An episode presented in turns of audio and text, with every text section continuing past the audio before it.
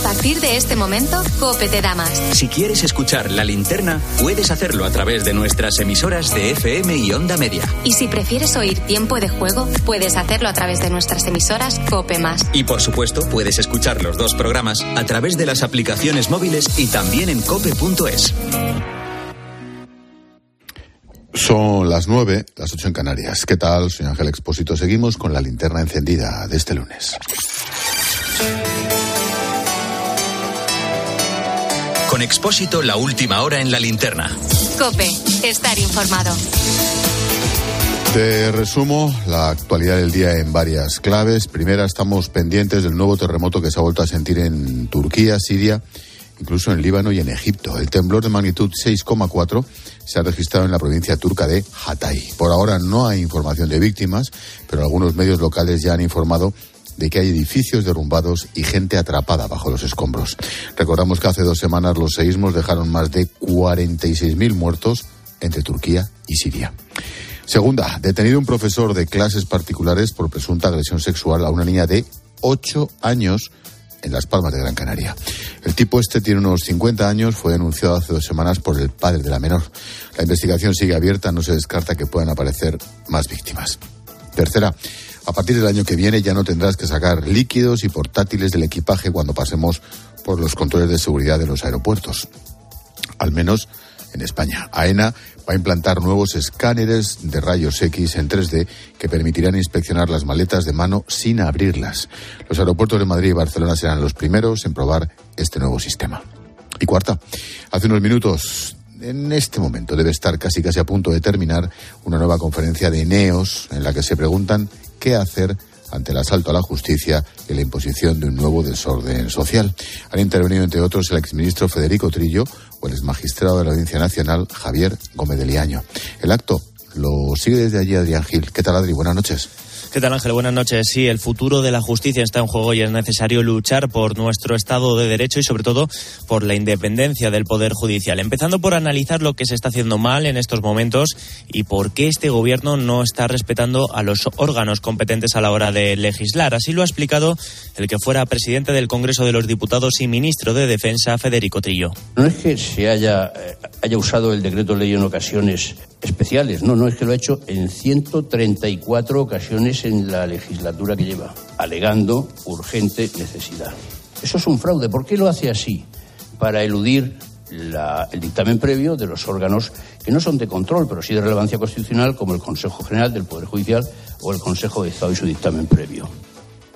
Mientras no se respete la independencia de los jueces, va a ser imposible salvar a la institución y a todos aquellos que la componen. A través de un recetario, el ex magistrado de la Audiencia Nacional, Javier Gómez Leaño, ha querido repasar los puntos que faltan para poder conseguir esa independencia y en todas ellas un punto en común, y es que todo lo relacionado con la justicia debe estar ajeno a los intereses políticos. Es necesario, como urgente, que España, para ser verdaderamente democrática, tenga jueces y fiscales independientes el juez ha de serlo por encima de cualquier otra consideración y ejercer su oficio emancipado de cualquier autoridad o influencia exterior. Está el juez al servicio de algo que se llama justicia y jamás puede estarlo al servicio de alguien.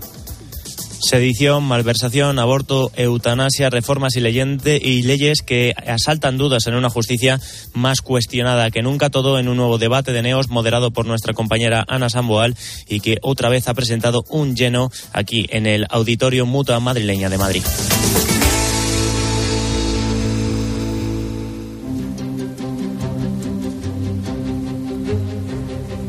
Escuchas la linterna. Con Expósito. Cope, estar informado. Seguro que durante las últimas semanas has tenido la oportunidad de acercarte a cualquier súper, a tu mercado, a un gran almacén o a la tienda que tienes en la puerta de casa donde compramos diariamente el pan, algún otro producto de primera necesidad. Te has dado cuenta de que los precios no paran de subir, que cada mes los gastos que destinas a la cesta de la compra se van disparando, se ve que no vives donde la vicepresidenta Nadia Calviño. Por este motivo y tras casi dos años sin reunirse, el ministro de Agricultura, Pesca y Alimentación, Luis Planas, ha mantenido un encuentro con toda la cadena alimentaria para analizar la evolución de los precios y el impacto que ha tenido en la cesta de la compra, la rebaja del IVA en los productos en los que entró en vigor el 1 de enero. Una cita en la que Planas ha aprovechado para asegurar que el IPC ya habría tocado techo en este mes de febrero. Tenemos razones para pensar que el IPC de los alimentos ha tocado techo. Y me refiero con ello a la evolución que hemos podido comprobar de los precios de los mercados internacionales y del crecimiento de, la, eh, de los precios de los mismos, es decir, un mensaje positivo. A pesar de las medidas y del ligero descenso de la inflación, hacer la compra es un 15% más caro que hace un año debido al incremento de costes, fundamentalmente energía y materias primas. Un incremento que se debe en gran parte a la guerra de Ucrania. El precio de los alimentos se ha comportado mejor en España que en el resto de la Unión Europea. Concretamente, la media eh, europea se ha situado en valores de un eh, 17,8% y 23 países de los 27 de la Unión Europea tenían y tienen precios alimentarios superiores a los que tenemos en nuestro país. Por tanto, nuestra situación no es diferente a la de otros países. La reunión llega después de la nueva propuesta de Podemos para abaratar la cesta de la compra ante el escaso impacto que ha tenido la rebaja del IVA. La medida sería una bonificación similar a la implantada para el combustible, en este caso del 14% para una cesta de 20 alimentos básicos y que tendría un coste de unos 5.000 millones de euros. Mientras tanto, en la reunión se han propuesto varias soluciones para arreglar esta subida de precios, entre las que destaca establecer rebajas en otros alimentos, como por ejemplo la carne, el pescado, las conservas, que actualmente siguen grabados con un IVA del 10%. Ante este panorama, vamos a hablar de la cadena alimentaria, quién la compone, cómo están sufriendo el aumento de costes, de qué manera está influyendo en el precio final. Hoy ponemos el foco, sí, sí, en la cesta de la compra y en la cadena alimentaria.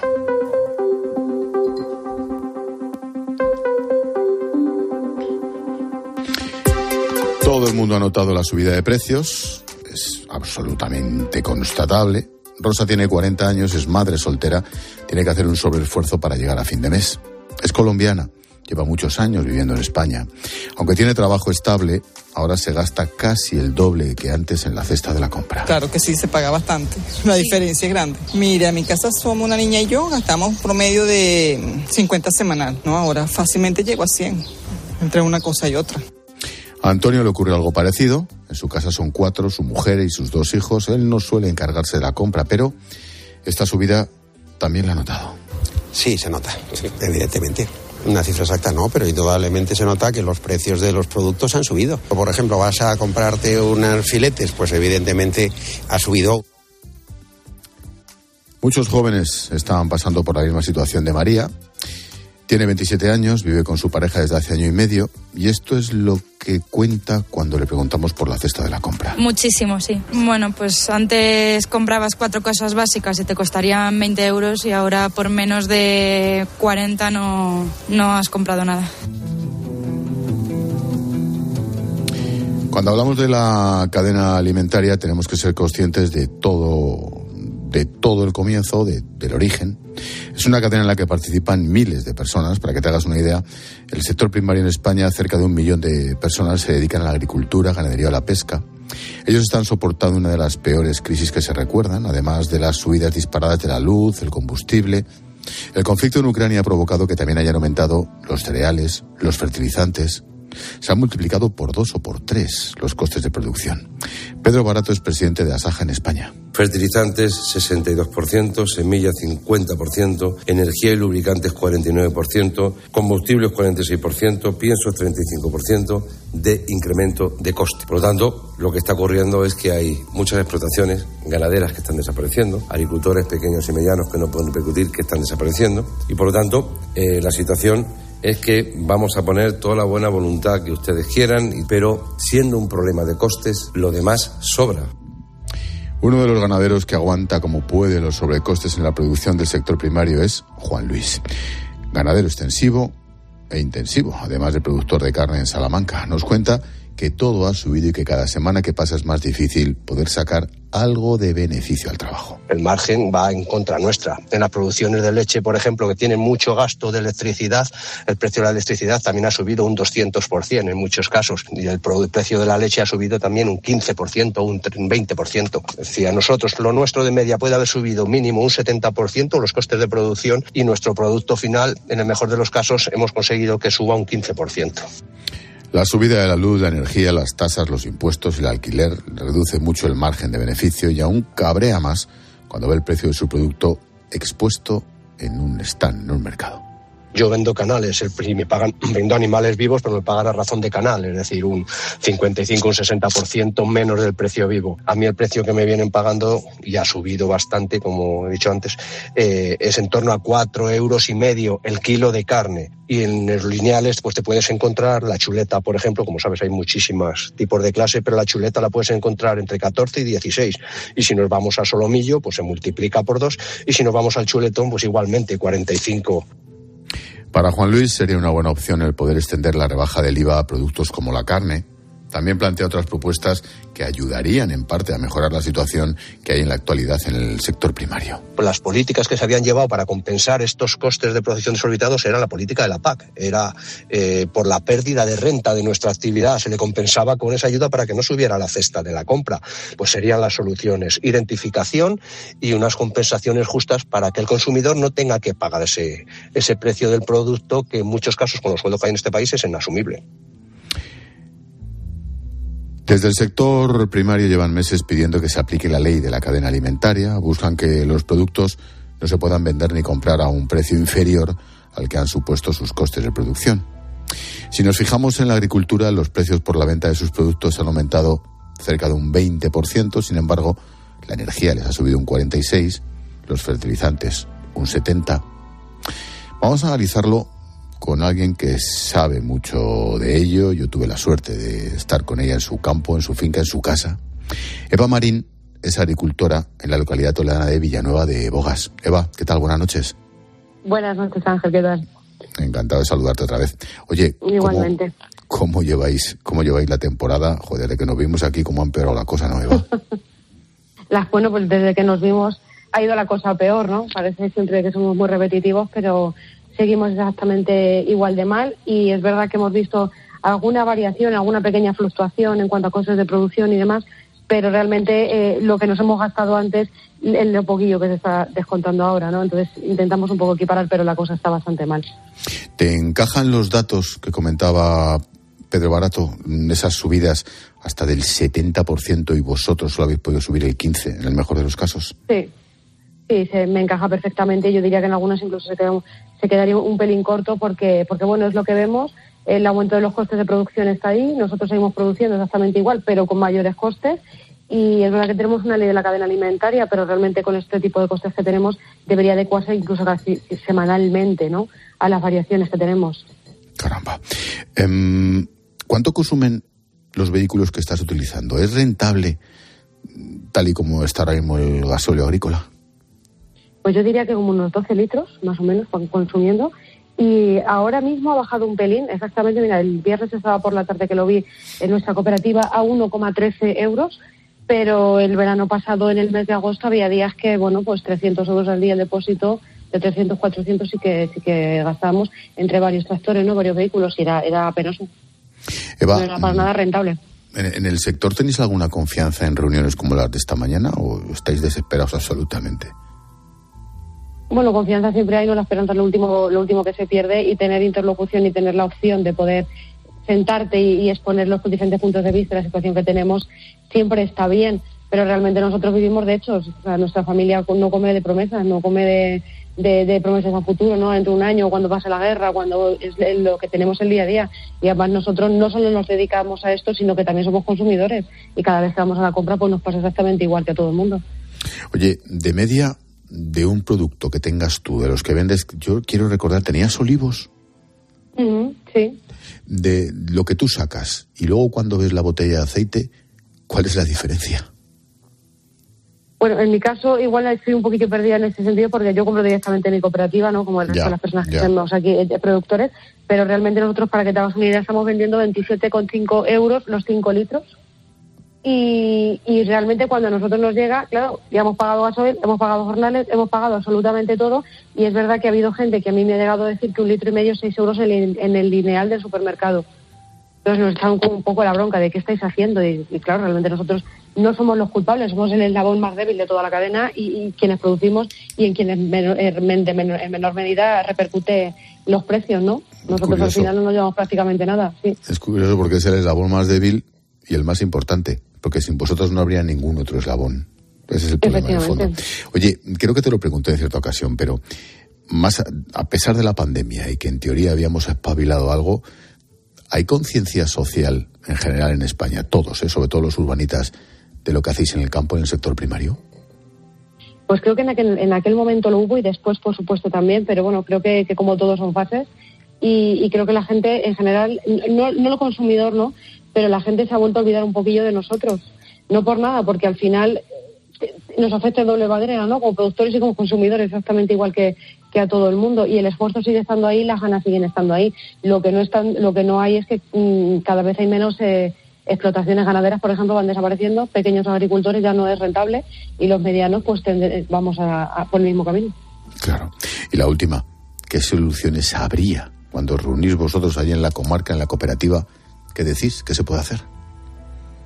Bueno, pues eh, la fiscalidad siempre es, uno de los temas que, que todo el mundo pedimos y que todo el mundo entendemos que ayuda y fomenta al, consumo y que hace que bajen los costes de producción para nosotros, pero también hay que bajar IVA de, ciertos productos y en ciertos eslabones de esta cadena ya, ya están eh, ya tienen esas bajadas de IVA que no están repercutiendo para nada en el precio final que tienen al consumidor. Entonces, pues bueno, siempre creo que hay que verlo desde esa perspectiva y luego también, pues si al final somos una cadena llena de eslabones, quizás el reparto más justo sería que lo- todos nos llevásemos la misma cantidad y todos tuviésemos un reparto más equitativo del pastel, pero la situación es la, es la que tenemos. Eva Marín, agricultora en Villanueva de Bogas, en la provincia de Toledo. Gracias, como siempre, y suerte, Eva. Gracias. Buenas Adiós. noches. Buenas noches. Después del agricultor, del ganadero, aparece otro eslabón fundamental que se nos olvida muchas veces, el transporte. Gracias a ellos podemos gozar durante todo el año de productos que demandamos. Acuérdate de la pandemia. Pueden ser producidos en otras partes del mundo, llegan en inmejorables condiciones a nuestros mercados. Sin duda están sufriendo mucho la subida de costes. Te pongo el ejemplo de Antonio Villaverde. Es autónomo, como tantos, y transportista. Lo que más ha subido en el transporte, en los gastos, los costes de, un- de la explotación de un camión, es el combustible. Pero tampoco hay que olvidar que los repuestos, los neumáticos e incluso la adquisición de un vehículo nuevo ha subido mucho con respecto a hace dos años. Todo esto para nosotros es muy, muy difícil de repercutir en, en los precios, pero indudablemente el mayor gasto es el combustible. A todo esto suma los impuestos, las letras del camión, la cuota de autónomos. Asegura que les cuesta mucho sacar algo de beneficio cada mes, lo que influye directamente en el precio final de la cadena alimentaria. Claro que influye en la cadena alimentaria, el gasto del transporte. Lógicamente, eh, todo viaja por camión. Si miramos a nuestro alrededor, eh, cualquier objeto que veamos ha viajado en un camión, ha, sido transportado. Luego, el coste de ese transporte influye en el consumo y en la cadena alimentaria, por supuesto.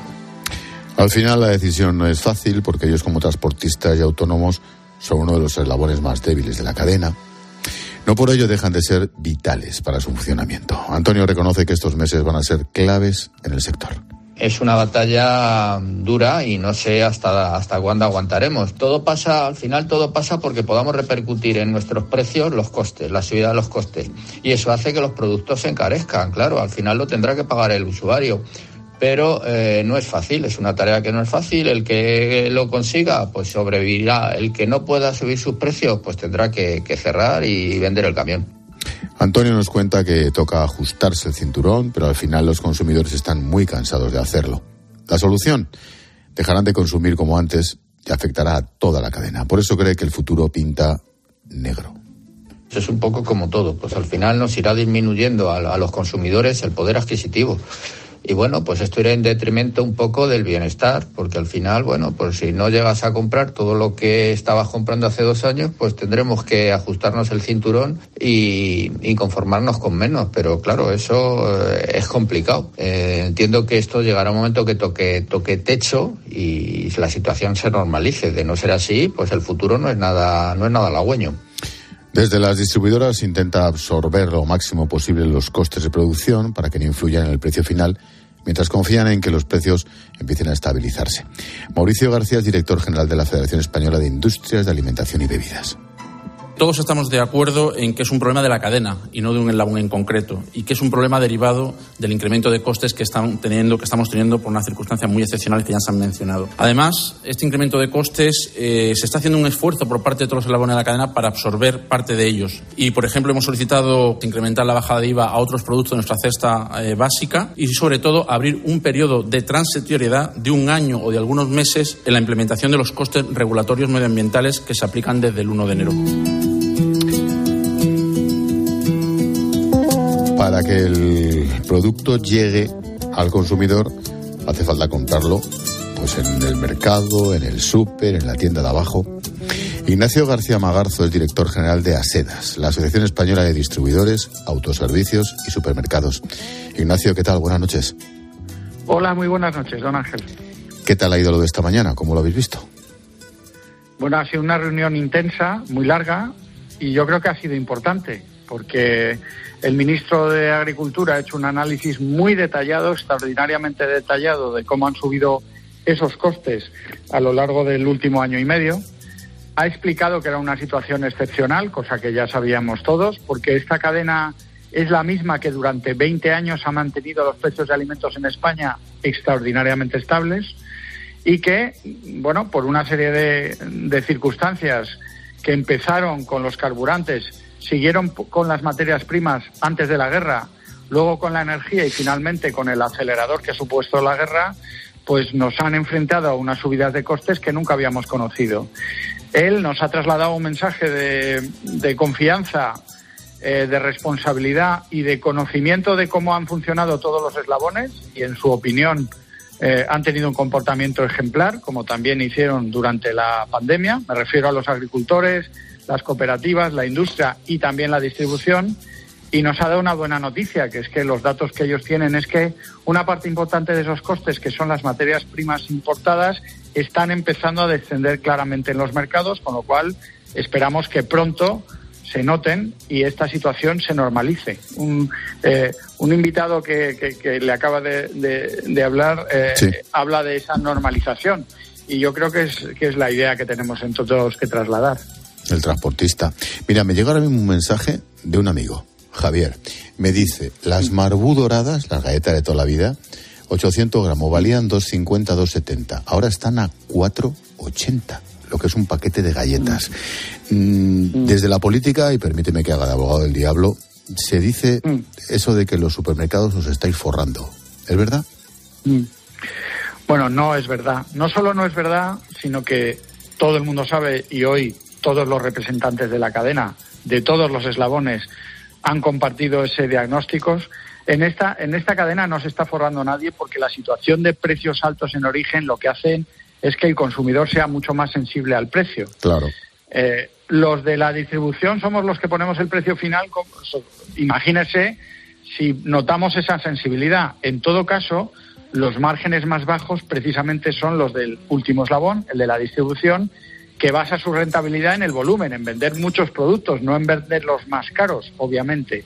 Y eso, eh, esa circunstancia que efectivamente es excepcional, se debe, en el caso concreto que, que acaba de citar, a unos productos de base para la transformación industrial, que son los cereales, de los que desgraciadamente somos muy dependientes. Somos un gran país productor de alimentos. Tenemos mucha suerte porque eh, nuestro IPC de alimentación, como ha dicho hoy el ministro, ha subido eh, eh, eh, ha, subido en 23 de los 27 países de la Unión Europea por encima del nuestro. Pero es verdad que hay algunos productos, por ejemplo los derivados de los cereales, que han tenido un mayor impacto porque esos, cereales en muchos casos se importan, se importan de mercados bueno, como, lo, como era Ucrania y, y Rusia y de otros países y ahora mismo están muy caros en el mercado internacional. Eso es verdad. ¿Coincides con el diagnóstico de que el IPC o estos precios habrían tocado techo? ¿O vete, o vete tú a saber? Bueno, a mí me alegra mucho que lo diga el gobierno. ¿eh? Ya, lo que pasa es que el Porque- gobierno, el gobierno también dice lo otro, ¿eh? Bueno, ya, bueno, yo, yo creo que hoy, hoy lo que hemos tenido, el, el observatorio de la cadena alimentaria la- lo preside el ministro de Agricultura, Ya, pero hay representantes de muchos otros ministerios, entre otros el de Comercio, que también saben de esto. Eh, yo creo que eso, eso es un mensaje de- del gobierno, igual que, que la adopción de medidas el 27 de diciembre para bajar el IVA o hacer un cheque para determinadas familias. Yo creo que eso son medidas concretas, no, no son digamos, no son eh, anuncios o ruido eh, o contribución a un debate que la verdad es que no aporta tanto. Eh, si el, el gobierno está trasladando que, que en su opinión, los precios de los alimentos se van a moderar en las próximas semanas o en los próximos meses, es una buena noticia. Y créame que todos los representantes de la cadena lo estamos deseando. Y una última cuestión, no has escuchado a Eva, la agricultora de Toledo, decía, al final todo pasa por el tema, por el tema fiscal. ¿Cuáles podrían ser las posibles soluciones a plantear? Ignacio. Bueno, la fiscalidad es una medida para ahorrar costes. Lo ha mencionado también Mauricio García de Quevedo de la, Sí. de la Federación de Industrias. Es verdad que nuestro sector está sometido a una fiscalidad que ha crecido mucho en los últimos años, por ejemplo, por nuevos impuestos medioambientales. Lo que hemos trasladado al Gobierno es que igual sería una buena idea suspender la aplicación de esos impuestos hasta que eh, los precios de alimentos se normalicen. Unos meses, no decimos anularlos. Eh, esa sería una idea muy importante que, bueno, pusimos encima de la mesa antes de, antes de final de año y desgraciadamente eso no, ha- no se ha incluido entre las medidas del gobierno. Desde luego, eh, ahora mismo la carga fiscal extraordinaria que estamos sufriendo por razones, por ejemplo, de nuevos impuestos medioambientales es muy grande. Yo creo que habría que esperar a que esta situación se normalizara para aplicarla. Eso es una idea, pero que compartimos todos. Pues tomamos nota, estaremos atentos como periodistas, por supuesto, pero como consumidores ni te cuento. Ignacio Claro. García Magarzo, director general de la Asociación Española de Distribuidores, Autoservicios y Supermercados. Como siempre, gracias por atendernos, Ignacio. Buenas noches. Como siempre, muchísimas gracias. Buenas noches. Adiós, chao, chao. Hoy hemos hablado de los eslabones que forman parte de la cadena alimentaria en España. Cada una de las partes intentan absorber como pueden los costes, cada vez más altos, para evitar que suban en el precio final. La compra es un 15% más cara que el año pasado y eso se nota. Se nota en el bolsillo. Ya sabemos que el de Nadia Calviño no, haciendo cada vez más difícil llegar a fin de mes para muchos.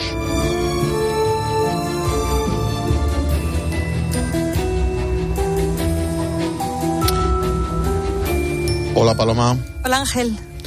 mensajito de mutua. Sí, fíjate, estaban el otro día eh, hablando de esto en la redacción, que al padre de un compañero le había ocurrido lo siguiente, le habían subido el precio del seguro. Bueno, pues llamó a su antigua compañía y le dijo dos cositas. La primera, ha subido a mi padre el precio del seguro y la segunda, que me lo traigo a la mutua. Tráetelo tú también a la mutua con cualquiera de tus seguros y te bajarán su precio sea cual sea. Llama al 91 555 5555 91 555 5555 por esta. Ya sabes que muchas cosas más, vete a la mutua. Las condiciones en mutua.es. ¿Y tú qué piensas? Escribe a Ángel Expósito en Twitter en arroba expósito cope y en arroba linterna cope o en nuestro muro de Facebook La Linterna. Cuando rascas un rasca mega millonario, un rasca por 10 o por 20 o cualquiera de los rascas de la 11, siempre rascas algo. ¿Algo? ¿Algo como qué? Pues, por ejemplo, puedes rascar una celebración, mucha ilusión y puede que hasta un millón de euros. ¿Así?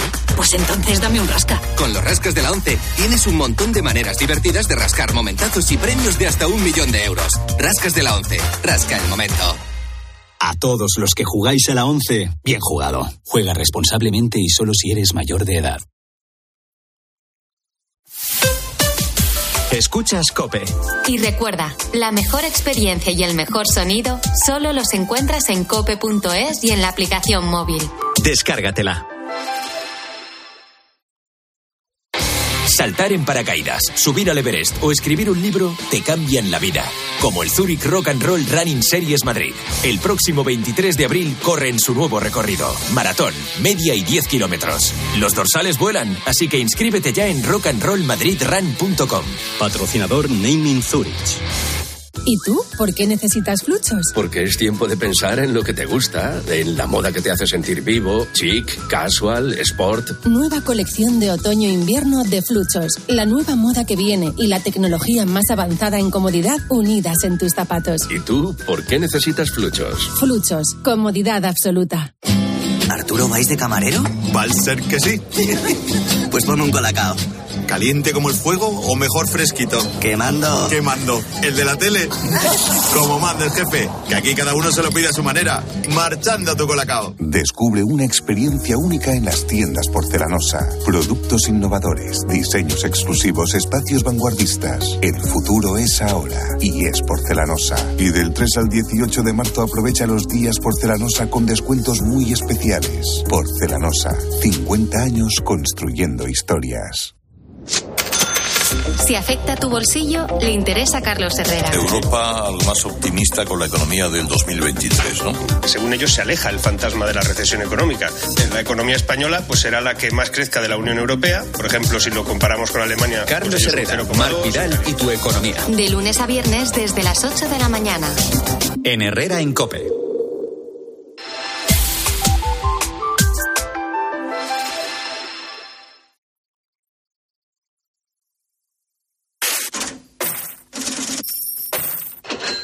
Expósito. La linterna. Cope. Estar informado. Lo venimos comentando. El ministro de Agricultura, Pesca y Alimentación, Luis Planas, cree que la inflación de los alimentos ha tocado techo.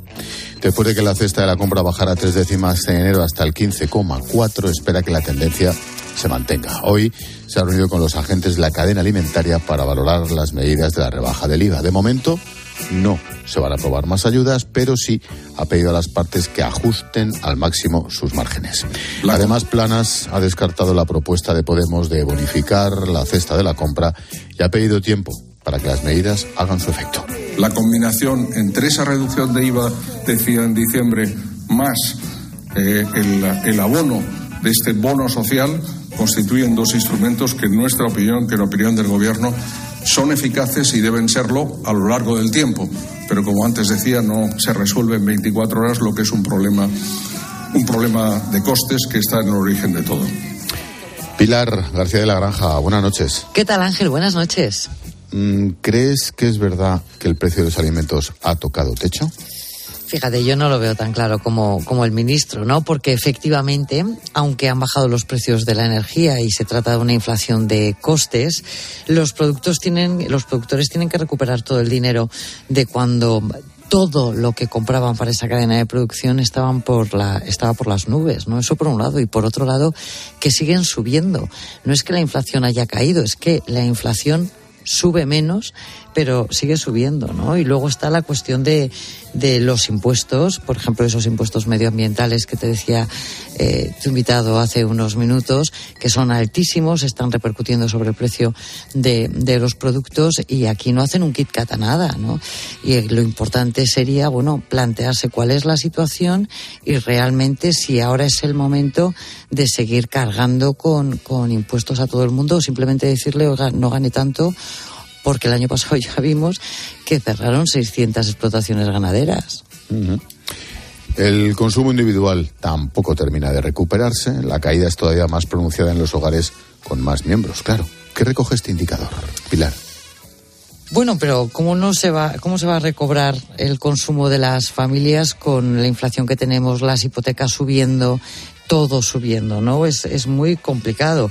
Este indicador, que es del BBVA, bueno, pues parecía que había optimismo durante el año 2021, no conseguimos recuperar ese consumo individual en el país, tampoco recuperamos el PIB, luego llegó la guerra y luego la inflación en el 2022 y fíjate, Ángel, en el año 2007 el consumo individual era en España de media 22.800 euros al año. Ahora estamos en los 16.500 euros al año. ¿Y quiénes son los que mejor están aguantando esta situación? Pues los dos grupos poblacionales que uno no tienen hijos, dos no tienen hijos a cargo. ¿Quiénes son? Son los pensionistas y, los, las parejas sin hijos. Claro. Oye, hemos conocido hoy el precio de los coches en el mes de enero. Los nuevos son un 8,5% más caros que hace un año, se dice pronto. Los de segunda mano, segunda mano un 16,5%. Tenemos la mirada puesta en 2035, la fecha límite para fabricar coches de combustión. Claro, ¿cómo va a afectar todo esto al mercado? No sé si la fecha es pronto o no, pero el mercado es imposible. Pues es que ya está afectando, Ángel, y lo vemos todos los días, ¿no? De los coches nuevos han subido todos los suministros y como además estamos en esa transición energética que acabas de describir, bueno, pues eh, solo se fabrican coches de gama media alta y de gama alta, ¿no? Porque no hay tecnología todavía lo suficientemente desarrollada como para poder mm, fabricar de forma masiva coches eléctricos de gama baja. Y como no hay posibilidad de comprarte un coche nuevo, pues te compras uno de segunda mano, de gama media o media baja, y eso es lo que está sucediendo. Por eso han subido los de segunda mano un 16%, que es una burrada. Otra de las noticias del día, qué espectáculo, la dimisión del presidente de Renfe, de la secretaria de Estado de Transportes, después del desastre de los trenes de cercanías, de los famosos trenes de los túneles en Asturias y Cantabria. La ministra Raquel Sánchez ha asumido responsabilidades y ha garantizado que estarán listos dichos trenes a principios de 2026. Vuelvo a retirar las disculpas, pero también insistir en que estamos trabajando y que nos hemos puesto en marcha para poder abordar todas estas soluciones. ¿Y ahora qué, Pilar? Bueno, pues tres años largo me lo fía, ¿no? Con respecto de las dimisiones, bueno, pues mm, intuyo que, que mañana se nombrará una nueva secretaria de Estado, ya están de Estado ya o un nuevo secretario de Estado, exacto, y un nuevo eh, presidente, ¿no? Pero aquí o sea, aquí la cuestión es eh, el engaño y la dejación, ¿no? Durante todo este tiempo, sabiendo que había informes que decían que, que, esos, que esos trenes, esos vagones no cabían por determinadas infraestructuras, que nunca se comunicara a nadie, ¿no? Bueno, pues lo han intentado solucionar lo antes posible para no tener otro incendio antes de las elecciones. Sí, es verdad. Eh, por cierto, el nuevo presidente de Renfe se llama Raúl Blanco, también es del PSC como el que se va. Es impresionante. ¿eh? Lo del PSC en la, en la cúpula de las empresas es impresionante. Bueno, es que es... Ya me contarán por qué, pero es lo que hay. ¿Es así? Ser del PSC es un gen especial. Debe ser. Debe ser. Oye, cambiamos de tercio.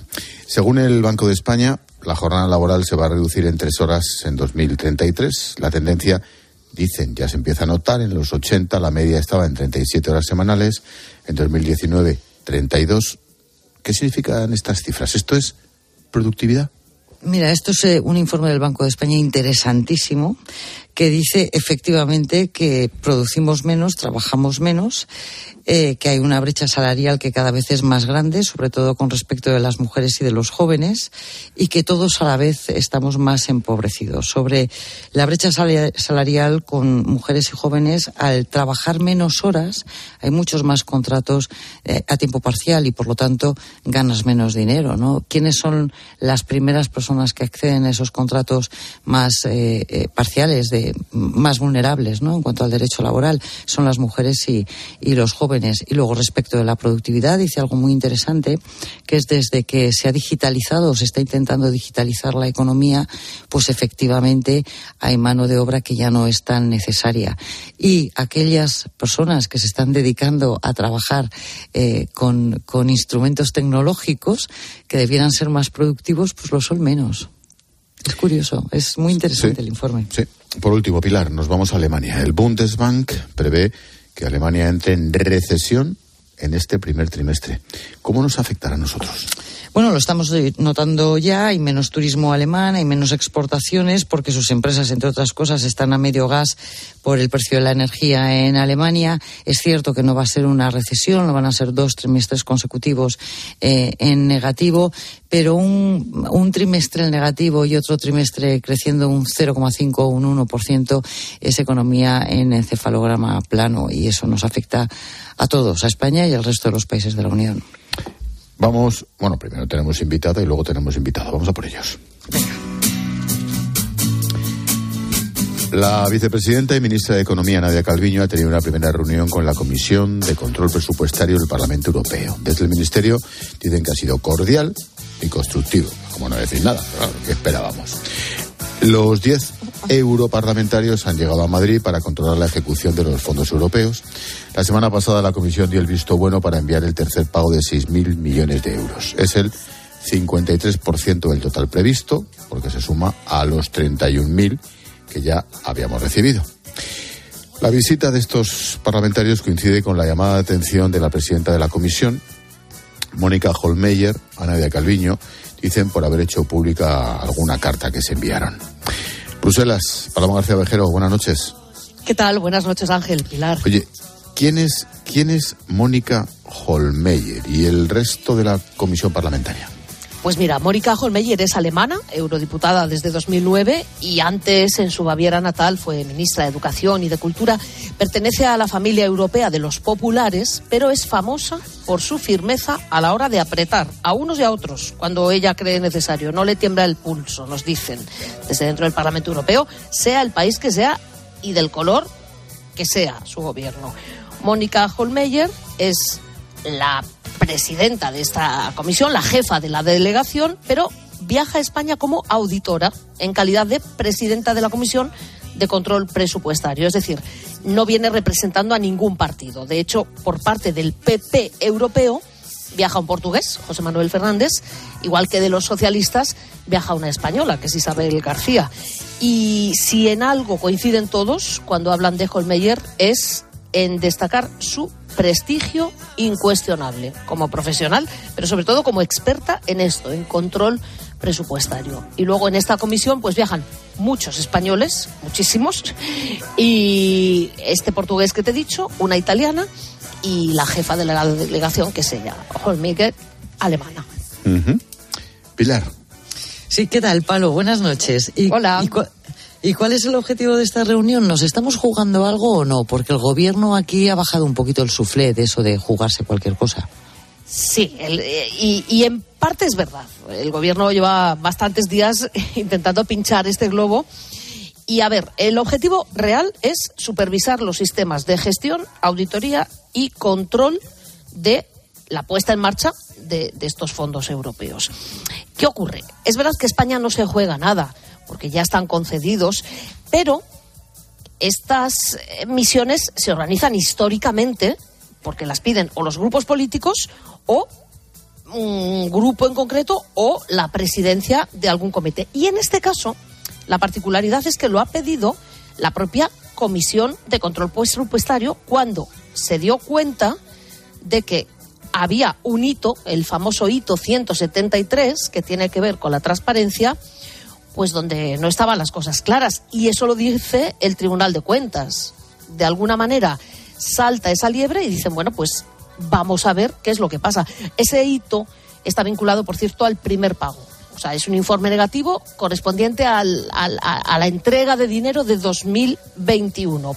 Lo que ocurre es que, bueno, pues eh, se organiza la misión y llegan ahora, coincidiendo con la aprobación del tercer pago, y van a preguntar por todo. Eso está claro pero va a haber un informe no vinculante, con lo cual no es que España se juegue ni se deje de jugar, pero a la Comisión Europea sí que le pueden sacar los colores. Sí ha dejado digamos, de hacer los deberes. No es que nos haya dado dinero que no nos corresponda y aquí no hay nada sucio, pero como España va en cabeza, pues eh, también hay que pedirle ejemplaridad a la hora de ejecutar.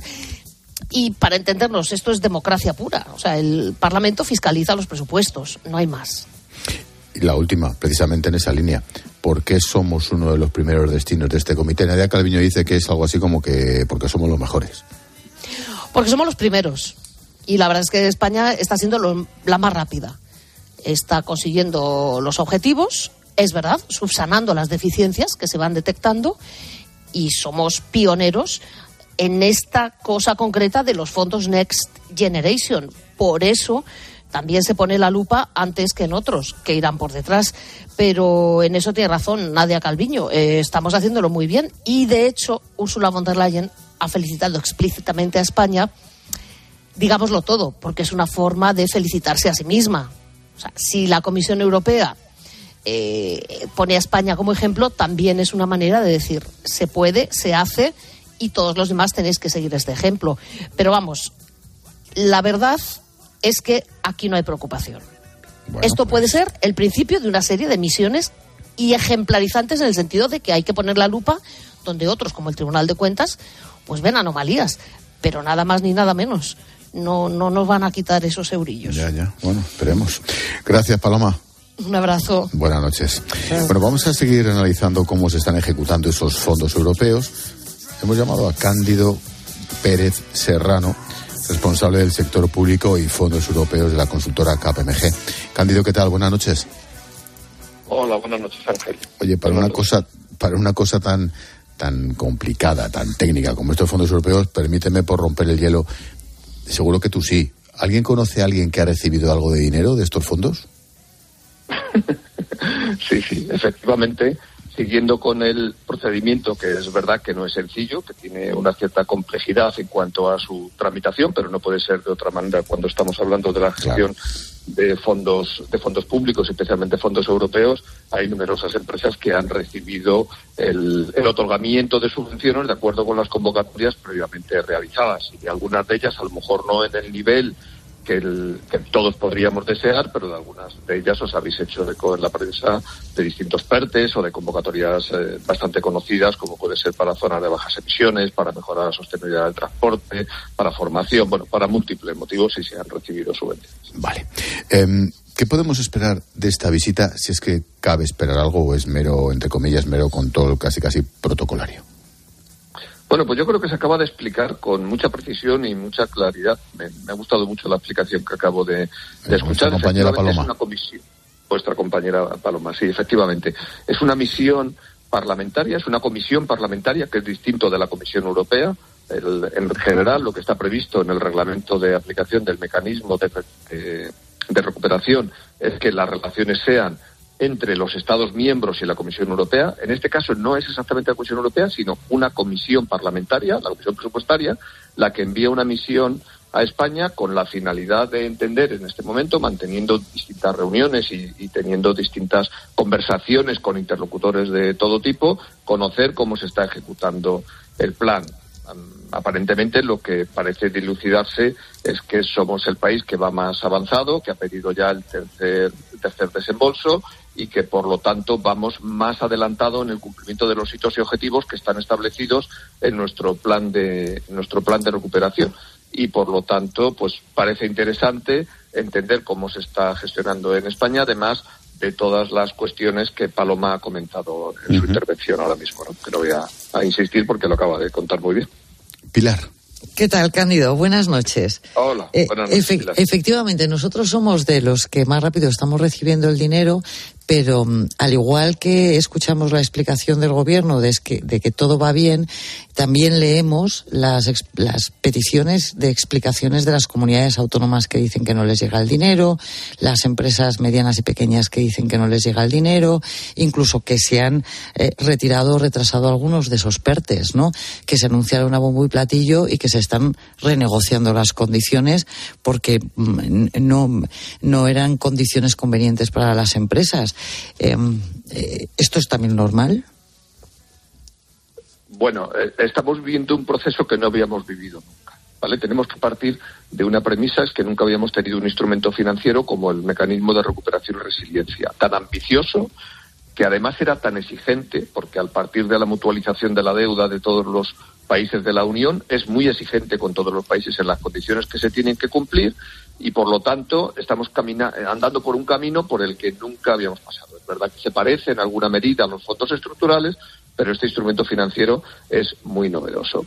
Y también hay un elemento que contribuye a crear una cierta incertidumbre en todo esto que se está hablando y del que también habéis hecho referencia, ¿no? Y es el famoso COFI, la famosa plataforma en la que se tiene que registrar oficialmente toda la ejecución del mecanismo o del plan de recuperación, como lo queramos, depende de la vertiente que utilicemos, ¿no? Pero del plan de recuperación. Esa plataforma todavía no ha eh, facilitado datos oficiales que conozcamos el público en general y por, lo y por lo tanto no tenemos una información cierta de cuál es el grado final de ejecución.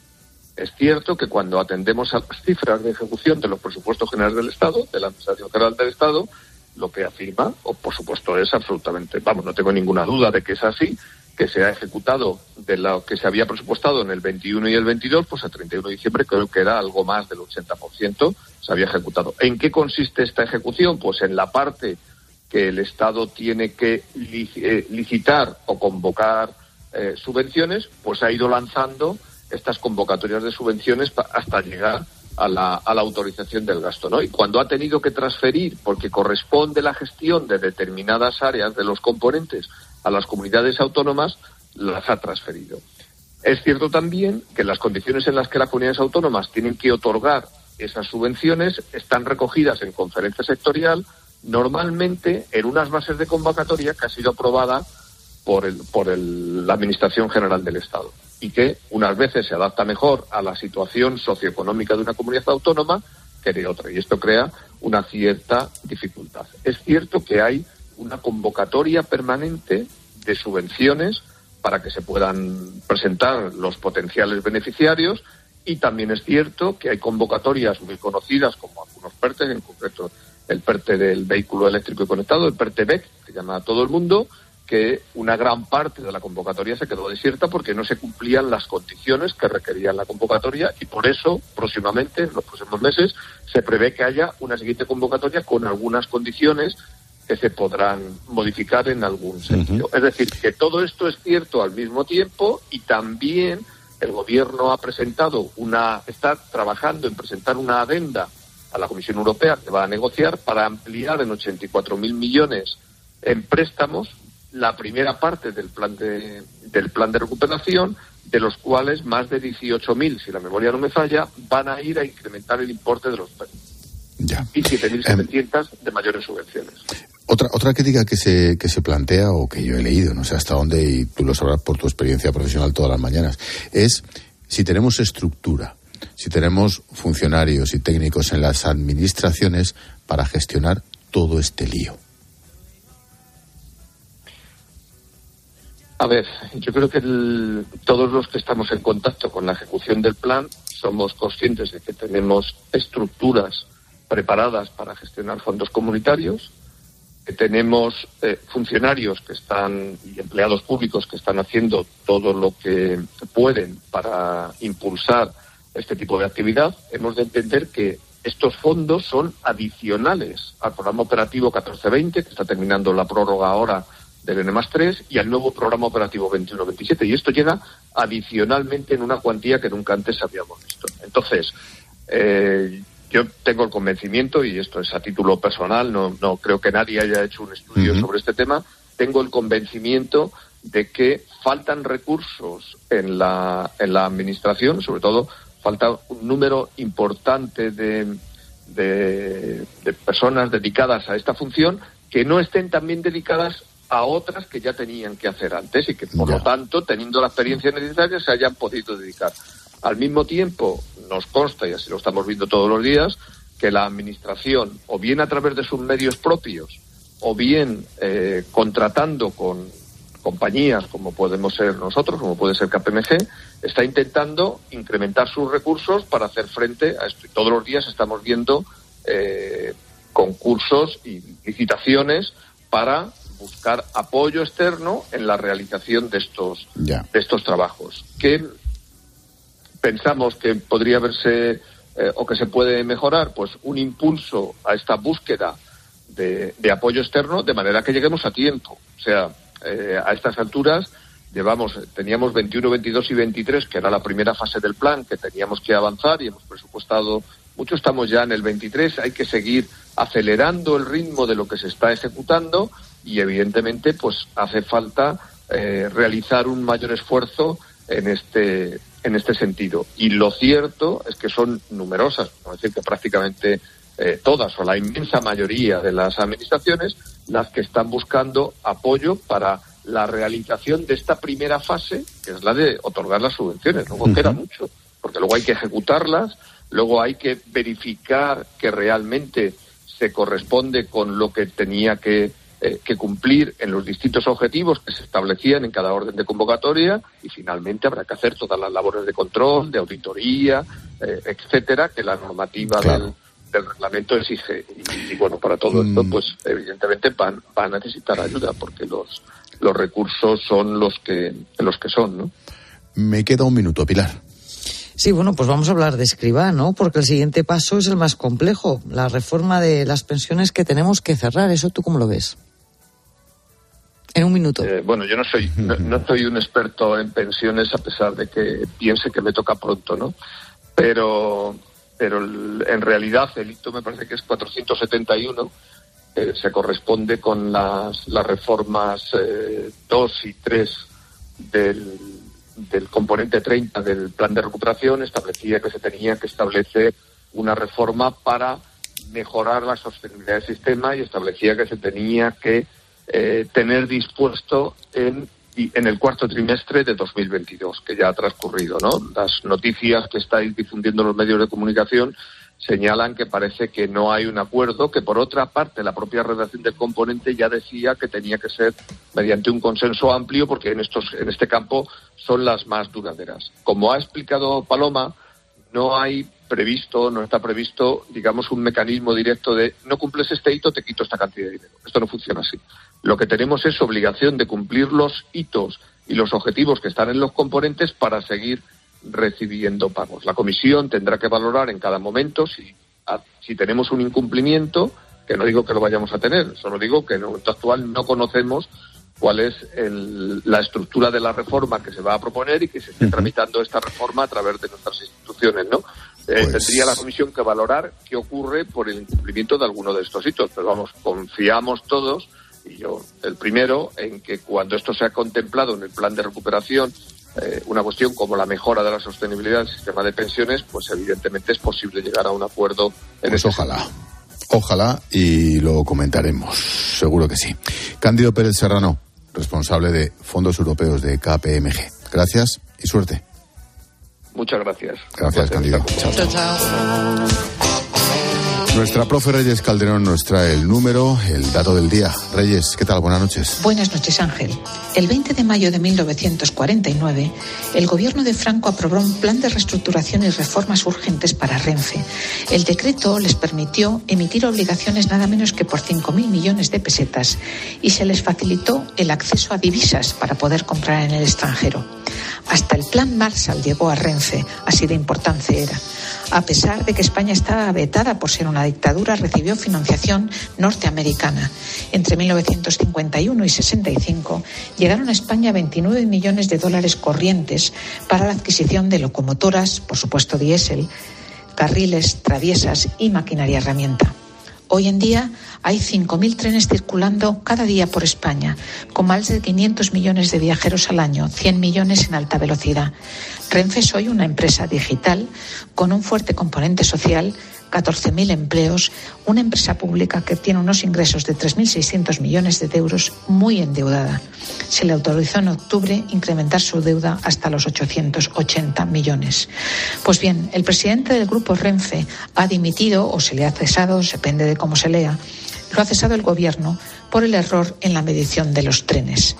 Un error garrafal, sin duda, en un presidente que, a mi juicio, ha intentado gestionar más que hacer política. Pero ya se sabe, tenemos una asignatura pendiente, saber qué es, qué hace, qué debería hacer una empresa pública, es decir, una entidad pública empresarial. Pilarín, mañana más. Ángel, hasta mañana, gracias. Venga, buenas noches. Besitos. Expósito. La linterna. Cope. Estar informado. De lunes a viernes, el deporte se vive en el partidazo de Cope. Desde las once y media de la noche con Juanma Castaño. Esta semana, a ver si empieza mejor, ¿no? Bueno, acabó bien con el título de campeón del mundo del Real Madrid. Oh, por lo bien. Se dice poco eso, lo de campeón del mundo de los argentinos. bueno, los argentinos fueron campeones del mundo y Es lo mismo, un mundial de selecciones es lo mismo que el mundial de clubes hay ahora mismo. ¿no? De lunes a viernes, desde las once y media de la noche. La mejor información deportiva y el mejor análisis lo encuentras en el partidazo de Cope, con Juanma Castaño. El número uno del deporte. Cuando una moto de 30 caballos va por la autopista suena así. Y cuando su dueño sabe que la tiene asegurada con línea directa duerme tranquilo y suena así. En la autopista, en la siesta. Autopista, siesta. Autosiesta. Con el seguro de moto de línea directa tienes asistencia en viaje desde el kilómetro cero y cobertura de casco, guantes y cazadora. Cámbiate y te bajamos el precio de tu seguro de moto sí o sí. Ven directo a lineadirecta.com o llama al 917-700-700. El valor de ser directo. Consulta condiciones. Escuchas la linterna. Y recuerda, la mejor experiencia y el mejor sonido solo los encuentras en cope.es y en la aplicación móvil. Descárgatela. Si das un mal paso. Ibuprofeno. Enrolón, enrolón. Si haces un mal gesto. Ibuprofeno. Enrolón, enrolón. Ibustic alivia el dolor muscular y la inflamación leve. De forma sencilla y fácil de aplicar. Tortícolis, lumbalgias, contracturas. Con Ibustic, el ibuprofeno. Enrolón, enrolón. De Farmasierra Laboratorios. Y para mayores de 12 años. Lea las instrucciones de este medicamento y consulte al farmacéutico. Dos cositas. La primera, un motero siente la libertad del viento en su cara. La segunda, un mutuero siempre paga menos. Vente a la mutua con tu seguro de moto y te bajamos su precio sea cual sea. Llama al 91 555 5555. 91 555 5555.